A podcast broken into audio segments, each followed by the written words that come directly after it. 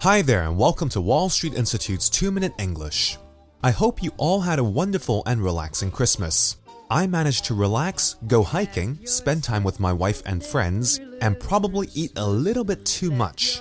But how can you help yourself when you see so much good and tempting food lying around? Well, the year has almost come to an end, and boy, what a year it has been. I don't know if you feel the same, but as I'm getting older, time seems to pass by so much quicker than when I was in my teens or early 20s. This year seems to have just flown right by.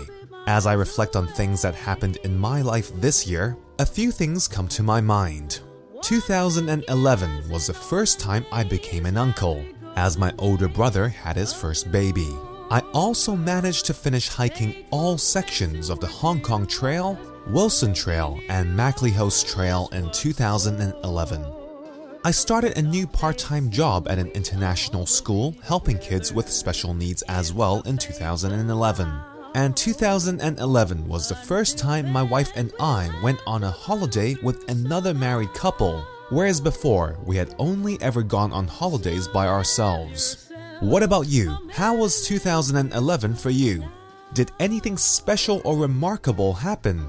Did you learn anything from 2011? Now that 2012 is coming, what are you looking forward to then?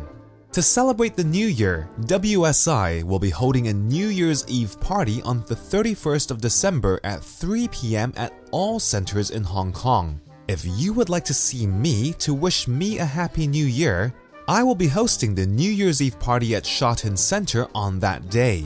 I hope to see you then. Well, that's all for this week's 2 Minute English. Happy New Year!